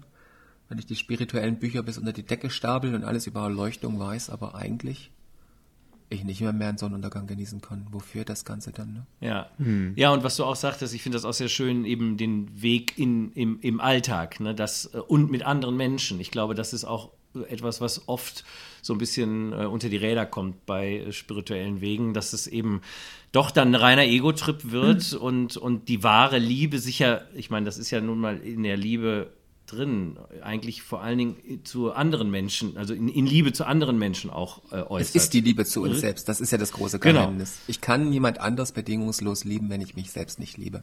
Hm. Ähm, wir sprechen jetzt ganz oft von bedingungsloser Liebe und jeder meint, er hat eine Vorstellung davon. Also meine Erfahrung heute ist, und da bin ich ganz ehrlich, ich habe sehr viele Jahrzehnte oder, was heißt sehr viele Jahrzehnte, sehr lange in meinem Leben gedacht, ich weiß, was Liebe ist und habe auch viel darüber ge geschrieben. Ich, ich schreibe ja auch Gedichte und Bücher, ihr wisst mhm. ja. Und äh, meine Meinung ist, wenn, wenn wirklich viele Menschen wüssten, was Liebe ist, würden nicht so viele drüber reden und schreiben und singen. Es ist die Sehnsucht danach, die das Ganze befeuert. Mhm. Die wenigsten Menschen wissen oder erleben, erfahren tatsächlich, was Liebe wirklich bedeutet. Ich glaube, Liebe zu leben, und jetzt, ich beschränke mich jetzt einfach mal, weil wir Menschen sind, auf die Liebe zwischen zwei Menschen. Ich glaube, es ist eines der seltensten Privilege, das tatsächlich erfahren zu dürfen. Es ist etwas ganz Seltenes. Was wir aber oft jagen, ist irgendeine Vorstellung, die man hat, die man, irgendwas hat man über Liebe gelesen, wie sie sein soll und die, die Knie sollen uns schlottern und wir sollen das Gefühl haben, endlich total knallbumm anzukommen und alles ist super gut. Aber so einfach ist es nicht. Und ähm, die Liebe hat mit dem Weg zu uns selbst erstmal zu tun, dass ich nicht mehr andere Menschen brauche, um mich zu bestätigen, um mich geliebt zu fühlen. Liebe hat etwas mit geben wollen zu tun, nicht mit nehmen. Es hat ähm, mit meiner Entscheidung zu tun, einen anderen Mensch zu mögen, so wie er ist mhm. ihn in Ruhe zu lassen und nicht in ihm meine eigenen Konflikte und Probleme äh, repräsentativ abzuurteilen oder ähm, ihn zu brauchen halt, ne? Also Liebe ist etwas ganz Reines, aber um das geben zu können und damit auch erleben zu können, muss man bei sich selbst ankommen.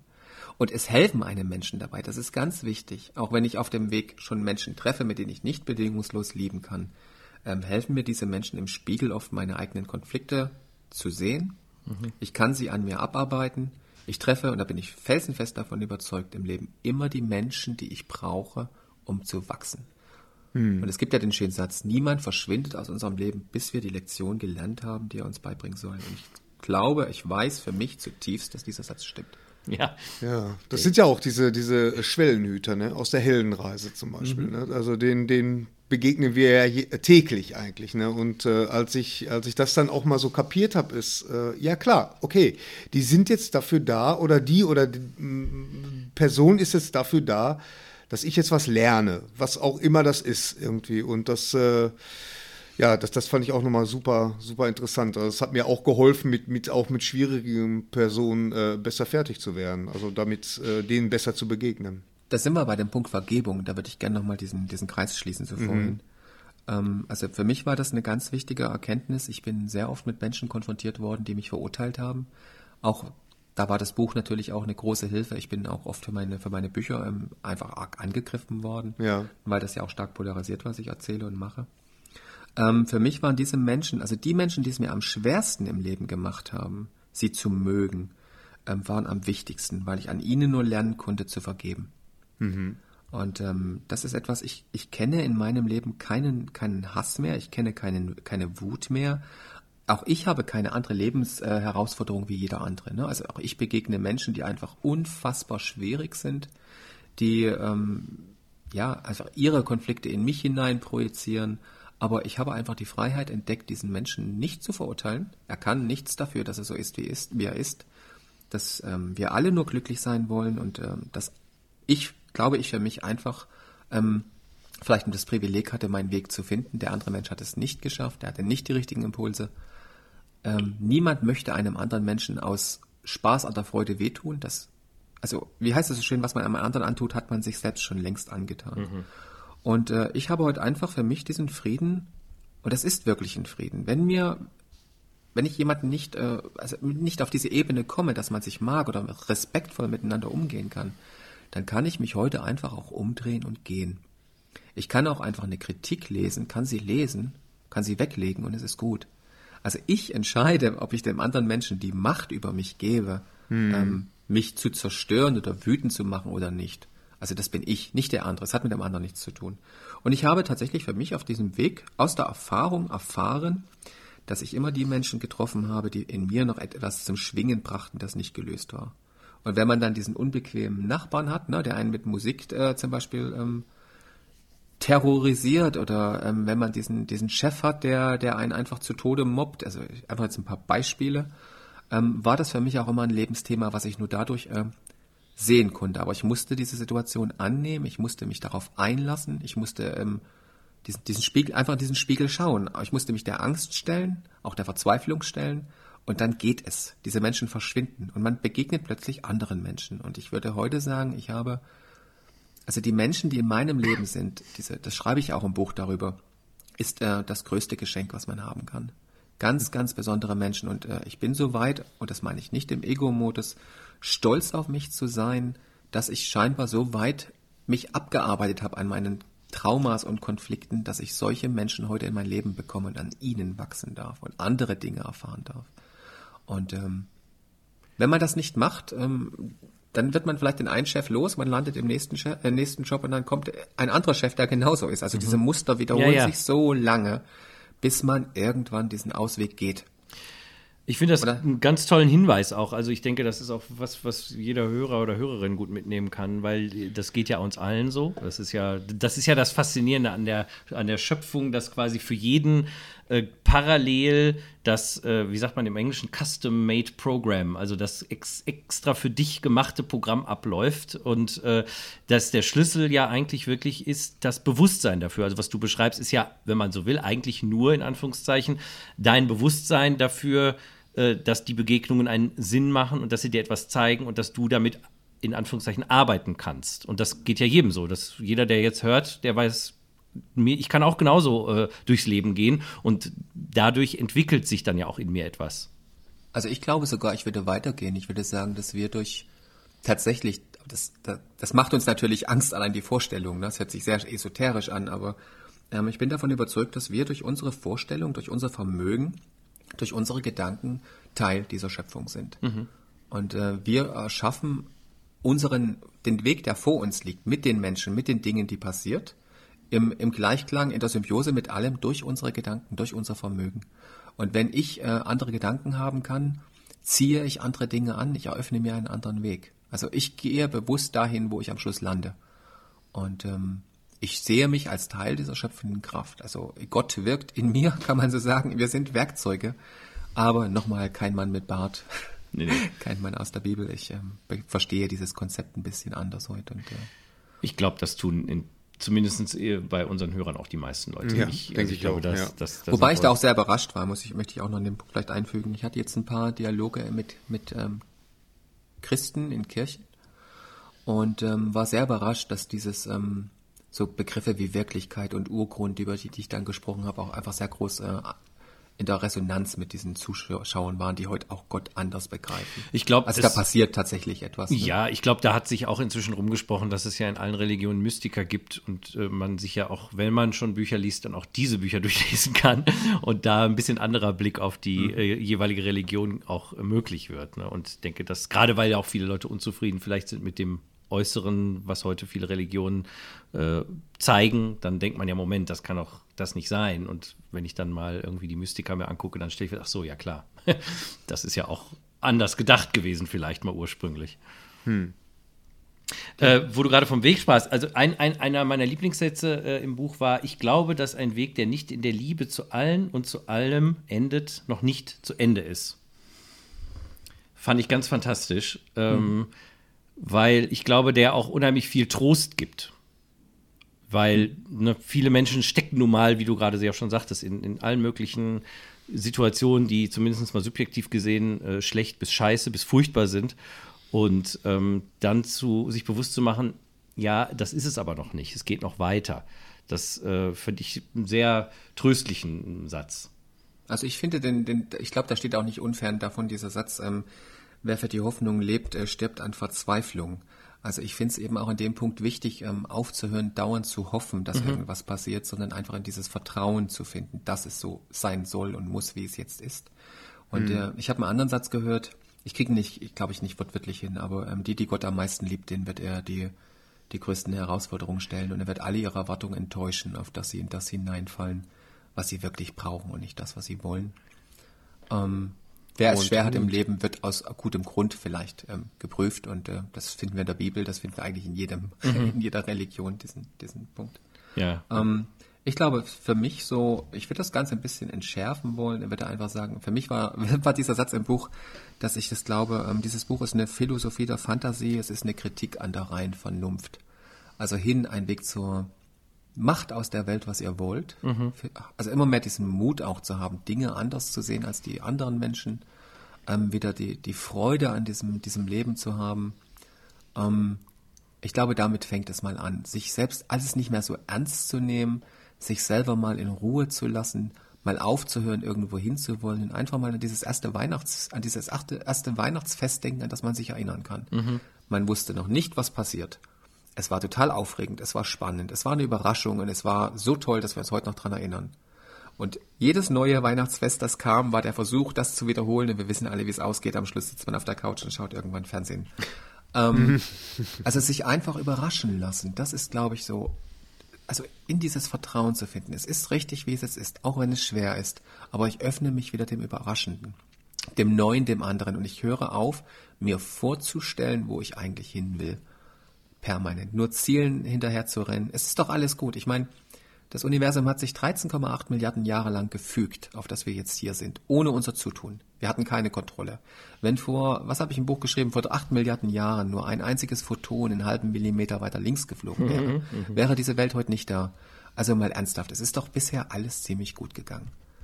Wir sitzen hier und haben ein nettes Gespräch. Genau.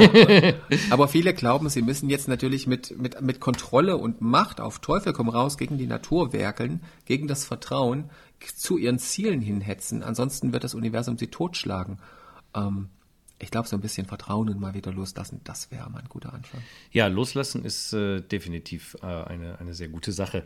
Ähm, und ich glaube, was du auch gerade sagtest, man muss nicht mal diese Überraschungen suchen, denn ähm, ich glaube wirklich auch da gibt einem der Alltag genug Möglichkeiten. Wir sind nur so ein bisschen abgestumpft und deswegen brauchen wir vielleicht auch diese großen Sachen, ne? sei es jetzt eine Atlantiküberruderung äh, genau. ne? oder, oder die mhm. Ayahuasca-Session oder so. Äh, man denkt immer, ich fand das toll, was du gerade gesagt hast, dass, natürlich ist das mehr Spektakel, natürlich ist das Fireworks ohne Ende, aber was du gerade sagtest, da ist genau das Gleiche drin, was jetzt in diesem Moment auch da ist. Und noch viel mehr ist in, ja. in diesem Moment jetzt. Also man ich glaube, jeder Moment ist unendlich tief. Und äh, wie viel wir davon wahrnehmen, ist davon abhängig, wie tief wir uns hineinfallen lassen, wie achtsam und bewusst wir uns darauf einlassen. Wenn ich 30 Millionen Sachen gleichzeitig mache und im Hinterkopf noch zwei Millionen Ziele habe, na, wie sehr soll ich mich denn dann jetzt auf diesen Sonnenuntergang tatsächlich fokussieren können? Ne? Ähm, mhm. Für mich ist eine ganz einfache Erfahrung, einfach morgens draußen zu sitzen, ähm, zuzuschauen, wie die Sonne aufgeht, den Vögeln zu lauschen oder ganz wichtig, äh, wie ich jetzt auch einfach auf meinen neuen Lebensweg entdecke, mit einem Menschen zusammen zu sein, Zeit zu teilen. Also für mich ist ein, die Tiefe, die wirkliche Tiefe eines bewussten Kusses zum Beispiel, mhm. äh, Nähe, Berührung, es ist für mich ein Vielfaches intensiver als Atlantikrudern, sich Drogen reinhauen. Ähm, das ist alles schrecklich Spektakel. Ich meine, wir wissen doch alle, wie sich's anfühlt, aber das ist in jedem kleinen, in jedem kleinen Mini-Fragment dessen, was wir jetzt gerade vor uns haben, ist das in Potenzen alles drin. Wir entscheiden, wie tief wir uns einlassen. Und das größte Wunder ist, dass wir es beobachten können. Dass wir Egos sind, dass wir fehlbar sind, dass wir gern Gott sein möchten und frei sein. Was für ein Spektakel. Samsara ist Nirvana, es ist alles hier, es ist wunderbar, wie es ist. Und wir entscheiden, wie tief wir uns darauf einlassen. Und nur eins ist sicher, und da zitiere ich dich jetzt auch, wir sind jetzt hier. Mhm. Auch ganz toller Satz. Wir sind uns bewusst, dass wir jetzt hier sind. Was es ist, spielt doch alles gar keine Rolle. Wir sind jetzt hier und manchmal fliegen wir weg, dann meditieren wir uns irgendwo anders hin oder aber wir sind wir sind immer da. Es ist immer immer jetzt, es ist immer hier und äh, eigentlich ist das wie so Bahnfahren, finde ich, das ganze Leben, wenn man mal die Kontrolle loslässt. Ich meine, ich habe eh das, ich habe, ich glaube ja eh, dass wir alle im Zug sitzen und glauben, wir lenken wie die Irren davon. Aber eigentlich fahren wir auf Schienen und wenn man das entdeckt, dann Mal links, mal rechts, mal hoch, mal runter. Und was für eine Freiheit das ist, wenn man einfach einen Schritt zurückgeht und man lässt einfach das Leben gewähren. Mhm. Es gehört zum Leben mal dazu, dass es bergunter geht und dass, es, äh, dass wir eine Krise haben. Krisen sind wichtig. Nur in Krisen kann ich alte, falsche Überzeugungen loslassen. Mhm. Also eigentlich sollten wir uns freuen auf Krisen, dass endlich das über Bord geht, was sich nicht bewährt. Aber wir haben viel zu viel Angst vor Krisen, weil man uns das früher ja gesagt hat, ne? wenn du vom Baum gefallen bist, oh mein Gott, wie schlimm und und das tut bestimmt ganz weh und Schmerzen ganz schlecht. Also wir haben richtig gelernt, wir haben eine richtige Aversion vor dieser Talfahrt. Aber wer hoch hinaus will, muss vorher erstmal tief runter. Anders ist es nicht. Und äh, uns wurde immer beigebracht, nein, unten darf man nicht sein. Man muss immer hoch, immer die Euphorie jagen. Dann kann man das machen, aber darin wird man ausbrennen. Auf Teufel komm raus irgendwann zusammenbrechen und das nicht erreichen. Oder mal einen Moment, man kommt irgendwo am Ziel an, freut sich zehn Sekunden und dann liegen wieder zehn Jahre vor einem, um irgendwo wieder hinzukommen. Also man verschwendet das Leben für ein paar Ziel Euphorie-Momente. Aber wer, wer das möchte, kann das tun. Wir sind frei. Das ist der freie Wille. Du beschreibst hm. das ja auch, äh, dass das eigentlich so auch unser, ich sag mal, Problem unserer Gesellschaft oder des Systems ist, äh, das, was du gerade gesagt hast. Also diese ewige Suche nach, nach diesen euphorischen Sachen, aber eben auch die Angst vor der Krise. Äh, ich meine, die, wie du gerade schon sagst, ist nicht umsonst, haben ja auch alle die großen Meister, denen ja dann viele Menschen auf dem spirituellen Weg nacheifern, große Krisen hinter sich gehabt, bis, mhm. bis gigantische Krisen. Also wo auch keiner möchte eigentlich am Kreuz genagelt hängen, äh, aber alle möchten gerne wie Jesus sein, sage ich jetzt mal. Mhm. Ne? Äh, oder und da gibt es in jeder Tradition die Beispiele. Und ich fand das auch ganz äh, auch sehr tröstlich und auch sehr, sehr äh, prägnant, dass du das nochmal so beschrieben hast, dass eben in der Krise wirklich die Chance ist, aber dass eben unsere Gesellschaft doch ähm, ja, dem so einen, so, einen, so einen mentalen Riegel vorschiebt. Es ist wirklich so, nur wenn ich mit meinem Kopf gegen die Wand fahre und nicht mehr weiter weiß, dann begreife ich, dass meine Überzeugungen nicht funktionieren. Mhm. Also, wann immer ich eine Krise habe, kann ich eigentlich davon ausgehen, dass ich mit Überzeugungen durchs Leben fahre, die falsch sind. Also die sich einfach nicht bewähren.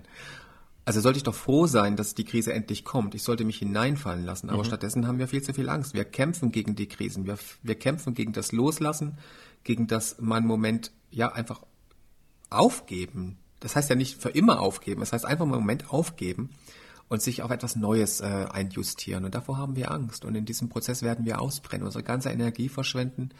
Und wir werden wieder und wieder gegen die gleiche Wand äh, rennen. Aber kurz vorher werden wir irgendwie noch polstern und machen, anstatt einfach mal richtig hinzuknallen, zu begreifen, okay, mein Weg bis jetzt war Bullshit, ich habe mich verrannt, ich will gar nicht Astronaut werden und ich liebe diese Frau nicht und ich Geld ist mir scheißegal, dann lasse ich das endlich mal los und suche was Neues und geht was Neues. Aber wir haben zu viel, zu viel Angst, weil von nichts fürchtet sich der Mensch, glaube ich, mehr als seine alten Wahrheiten und Überzeugungen loszulassen. Oh ja. Das ist das Paradigma. Mhm.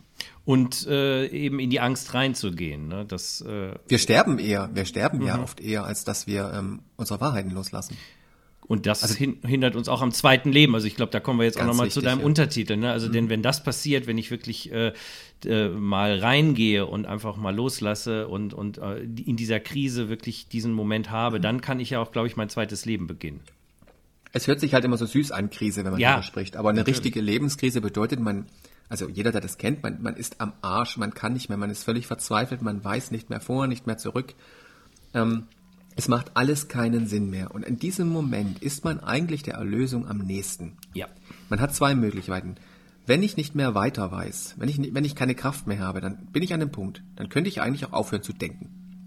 Um festzustellen, dass eigentlich alles super ist. Mhm. Aber bevor wir loslassen, bevor wir einfach mal aufhören, irgendwo hinhetzen zu wollen, uns mal fallen lassen, bringt, oft, bringt sich Menschen ja sogar oft noch vorher lieber um. Das finde ich auch ein sehr faszinierendes ne? also Phänomen. Zeigt, wie stark, wie ja. stark diese Angst ist, zu versagen, Wahrheiten loszulassen. Weil du Wir führen Kriege ja um unsere Wahrheit. Also es ist ein totales Theater einfach, ne? Ja, und du könntest ja auch theoretisch, wenn du schon so weit bist, dich umzubringen, könntest du ja auch geistig in dir sterben, wenn man so will. Also den, das, das ist der Punkt. Ne, das, Aber das, das, ist, das ist, das, das ist die große Illusion, dass gibt uns noch mal ein letztes Gefühl von Allmacht, wenn dieses Ego sagt, okay, dann kann ich mich wenigstens selbst richten. Mhm. Ne? Nochmal die Macht über das eigene Leben. Aber wir begreifen nicht, dass wir nur unsere Vorstellung eigentlich umbringen, unser Selbstbild, mit dem wir nicht mehr klarkommen, dass wir uns selbst geschaffen haben. Ähm, also wir, wir, wir sind im Kampf, im Krieg mit etwas, das eigentlich gar nicht wir selbst sind. Es ist unser, unser, unser Bild, das wir von uns haben, mhm. unser Rollenbild, das wir angenommen haben, unser Norm, unser Ideal, dem wir entsprechen wollten und gescheitert sind. Wir bringen eigentlich Gedanken um, aber machen den großen Fehler und vollziehen es an unserem wirklichen Körper und an unserem Leib und Leben. Ja, ja, das äh, finde ich auch eigentlich das wäre eine sehr große Hilfe für Leute, die, glaube ich, Suizid sind, ihnen das vor, ich weiß nicht, ob das immer hilft, aber vielleicht würde das die eine oder andere Person nochmal äh, daran erinnern, das ist ja die große Chance. Wenn du schon sowieso so weit bist, dich umzubringen, dann kannst du jetzt theoretisch auch das machen, was du immer schon mal machen wolltest. So crazy mhm. das ist, weil, und alle lachen dich aus, weil ich meine, ist doch egal. Du bist mhm. ja eh, äh, wolltest dich eh gerade umbringen. kann, also, es ist eigentlich so wenig und doch so viel, ne? Ja. Diese, diese Erkenntnis. Ja, es ist verrückt, aber es ist, also aus meinem Leben ist es so und ich mache da auch kein Geheimnis. Auch wenn wir das Buch natürlich immer ein bisschen sanft umgeschrieben haben, aber ich denke, es geht klar in den Büchern hervor, dass ich große Lebenskrisen hatte. Mhm und ähm, einige Depressionen in meinem Leben durch habe, schwere Depressionen, auch mit, mit Suizidgedanken. Ich mache da einfach kein, kein Thema mehr draus, weil es mich eben heute nicht mehr berührt, weil ich auch weiß, ich bin aus diesem Kreislauf raus. Ja, und das hilft und, ja auch äh, Leuten, wenn sie das, das hören. Ich finde das super. Das, genau, ich finde, das, das sollte man ruhig sagen. Es soll bereichern, es soll berühren, ich, es soll inspirieren. Ich möchte keinem sagen, dass mein Weg der richtige ist. Ähm, jeder muss seinen eigenen Weg finden, aber ich möchte mich einfach hinstellen, möchte sagen, ja, es geht und äh, einfach auch die, die, die Chance der Krise zu sehen. Und für mich waren die Krisen ähm, das Prägende, weil nur wenn, wenn es dunkel ist, ziehen wir uns in uns selbst zurück. Wenn es, wenn es immer nur hell ist, wenn alles draußen strahlt, wenn wir zugeschüttet werden mit Ruhm und Fame und Geld, dann sind wir ja immer draußen. Wir sind immer in der Ablenkung, immer, immer mhm. ist alles toll. Aber nur wenn es uns schlecht geht, ziehen wir uns in unseren Kern zurück und nur da können wir uns auch selber finden. Ist ja so ein bisschen wie der, das äh, berühmte spirituelle Bild der, der Raupe, die sich ja auch zurückzieht in den Kokon, genau, so um zu Schmetterling mhm. zu werden. Genau, mhm. das geht ja auch nur dann und nicht, wenn die Sonne so scheint irgendwie. Genau. Ja, ja. Ganz fantastisch. Ach, herrlich. Nein, ganz große, schöne Sachen, die du da äh, sagst und auch geschrieben hast. Also ich hatte für mich kam das auch im richtigen Augenblick, das Buch, muss ja. ich auch sagen. Ich hatte auch gerade so ein bisschen mal wieder eine kleine Lebenskrise, so auf dem Jobbereich und so. Also jetzt nicht irgendwie so äh, in den tiefsten Tiefen, aber das ist ja das Interessante, dass diese Krisen ja auf allen möglichen Ebenen ablaufen. Das muss ja nicht immer gleich die große Lebensdepression sein, aber man hat das ja in allen Ebenen. Und äh, das hat mir jetzt auch noch mal so ein paar Anstöße gegeben, äh, weil es ist ja immer nur Erinnerung. Also ich glaube, in uns ist dieses Wissen ja drin. Und ähm, viele spirituelle äh, Pfade reden ja auch gar nicht von, man lernt etwas, sondern man erinnert sich man einfach erinnert nur an etwas, genau. was man weiß. Oder die, und ich glaube, das ist auch die einzige spirituelle Übung, ich, ich, übertreibe jetzt so ein bisschen, aber die wirklich wichtig ist, sich immer wieder daran zu erinnern, weil nur dann kann ich ja zum Beispiel, wie du vorhin beschrieben hast, bewusst durchs Leben zu gehen. Wenn ich es vergesse, dass ich, äh, dass ich ja jetzt Sachen gespiegelt bekomme und die mir eine Chance geben, was an mir zu üben, dann, dann sind das nur nervige Leute, die mir begegnen, die ich am liebsten mhm. irgendwie abballern will. Aber dann entweder ich bin so weit oder ich bin nicht so weit. Also ähm, ich hatte da eine hitzige Diskussion die Tage und habe dann versucht, einen Vergleich zu finden. Und da fiel mir das so ein, wenn dich jemand überfällt, nachts, dir mhm. das Messer vorhält, dann kann man sagen, er hätte sich anders entscheiden können, aus seinem Gewissen oder irgendwas. Aber wenn er es doch hätte tun können, hätte er uns nicht überfallen. Das heißt also, wir tun, was wir tun. Wir tun auch falsche Sachen, weil wir es einfach nicht besser tun können. Und einfach diesen Frieden zu machen. Es wird immer mal scheitern, auch auf diesem spirituellen Weg. Auch wenn ich weiß, ich sollte Dinge anders machen, wird ja. es Momente geben, da bin ich so abgelenkt, da bin ich im Rausch ähm, mhm. des Lebens, dann denke ich nicht dran, dass ich ziellos sein sollte. Oder dann bin ich äh, dann setze ich mich hin und will ziellos sein, obwohl ich eigentlich weiß, es ist absurd, weil die Ziellosigkeit auch wieder ein Ziel ist. Also ich komme permanent in irgendwelche Schleifen rein und damit seinen Frieden zu machen und irgendwann einfach nur zu lachen, das ist ja der Punkt. Es ist ja fast schon süß, wie wir versuchen, eigentlich Frieden zu, zu, zu finden und genau in diesem dieser ganzen Anstrengung wir uns, wir uns kaputt machen, wir im permanenten Unfrieden sind, anstatt uns doch einfach mal in Ruhe zu lassen. Und wenn ich eben etwas tue, dann tue ich es. Und wenn ich dran denke, dass ich wieder mehr mich für die Erleuchtung engagieren sollte, dann werde ich das tun. Und wenn nicht, dann werde ich das äh, nicht tun. Also einfach sich in Ruhe lassen. Es ist, wie es ist. Das ist das Geheimnis. Ja, es hm. ist, es küt wie küt, wie der Kölsche sagt, es ist wie es ist, hat auch, glaube ich, Rumi mal gesagt.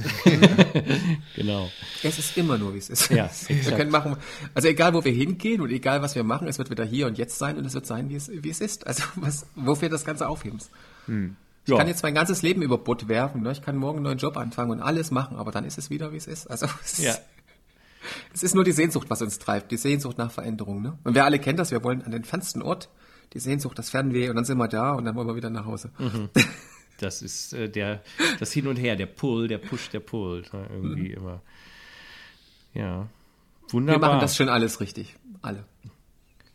Ja, das ist so. Das ist, mal, das ist ein ganz, ganz schönes Schlusswort.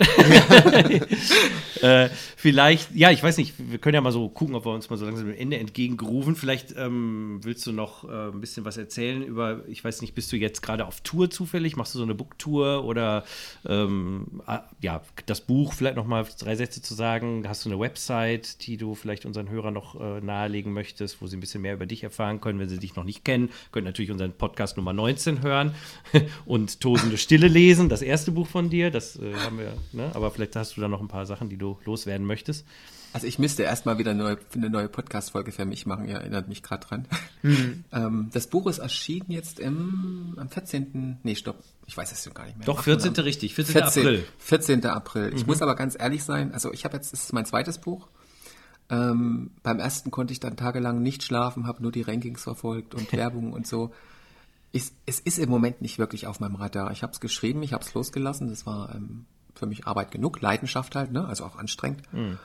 Und ähm, jetzt lasse ich es laufen und ähm, es hat nicht wirklich meinen Fokus im Moment. Also es gibt so andere spannende Dinge in meinem Leben. Ich habe ab und zu einen Vortrag, der mir Spaß macht. Ich habe ab und zu meinen Medientermin. Aber eigentlich ist, ist mein Leben gerade ein Leben der Begegnungen, ähm, wunderbarer Menschen. Ähm, es schließen sich gerade alle Kreise in meinem Leben, anders kann ich es nicht beschreiben. Mhm. Ich freue mich einfach, dass das Buch jetzt erschienen ist.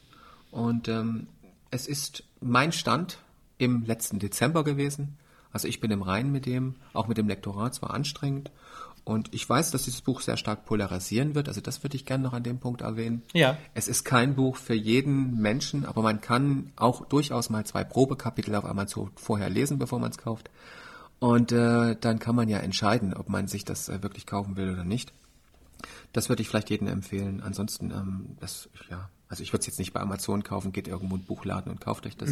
Die freuen ja. sich auch. Hat auch da was kann, mit Da kann man ja auch vorher tun, ne? reingucken ne? und sich mal in den Sessel setzen genau. und ein paar Kapitel Richtig. lesen. Mhm. Das ist auch, ist auch für mich ganz wichtig, so nochmal der Punkt vielleicht, ne?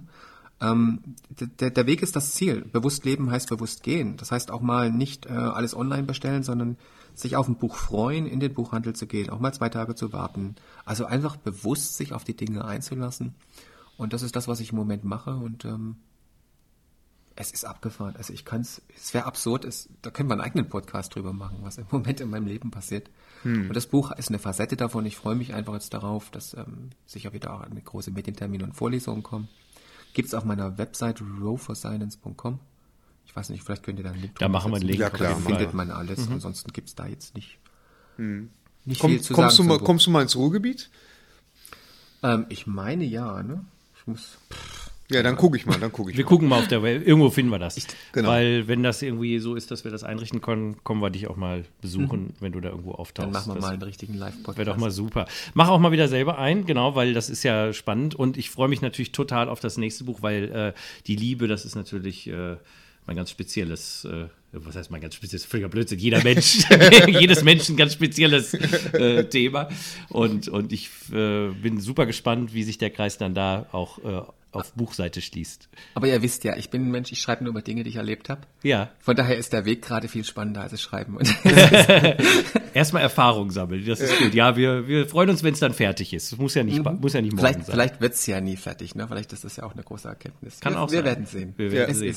Ist, wie es ist. Genau. Es Super. ist, Wunderbar. ist. Ich danke euch auf jeden Fall für die Einladung wieder mal. Ja, vielen, vielen Dank. Es Wir war danken dir. Fantastisch. Äh, Ich hoffe, du hast noch ein schönes Wochenende. Ja. An diesem Wetter. Das sieht ja so Ist aus. Wochenende schon wieder? genau.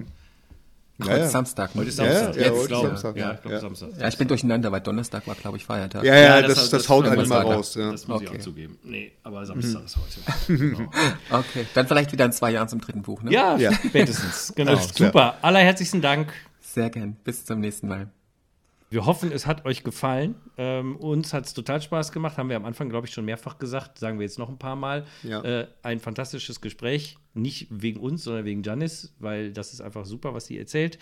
Und ähm, wir äh, raten nur jedem auch noch mal einen kleinen Blick auf die Website vielleicht zu werfen, denn vielleicht die Jan ist ja auch in eurer Nähe. Die Genau, macht ja auch genau. gerne mal äh, so eine kleine Lesereise. Oder, äh, nee, wie heißt das? Leser? Nee, Leserreise ist ja falsch. Äh, Autorenreise.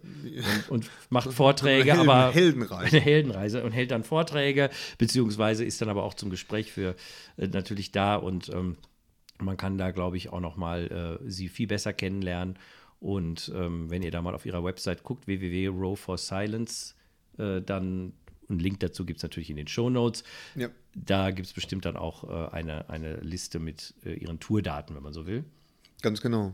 Und das ist sicherlich zu empfehlen. Wir gucken auch mal, wir haben schon gesagt, wenn sie mal im Ruhrgebiet ist, in unserem Dann, Dunstkreis. ja, dann, dann kommen wir auch mal, dann haben wir schon angedroht, dann genau. besuchen wir sie mal. Ne? Und äh, vielleicht machen wir ja dann mal so einen Live-Podcast. Das wäre doch mal was. weiß. Genau. Okay, das war's bis hierhin. Genau, dann sage ich mal, Friede sei mit euch Alles Gute auch beruflich und Namaste. und tschüss.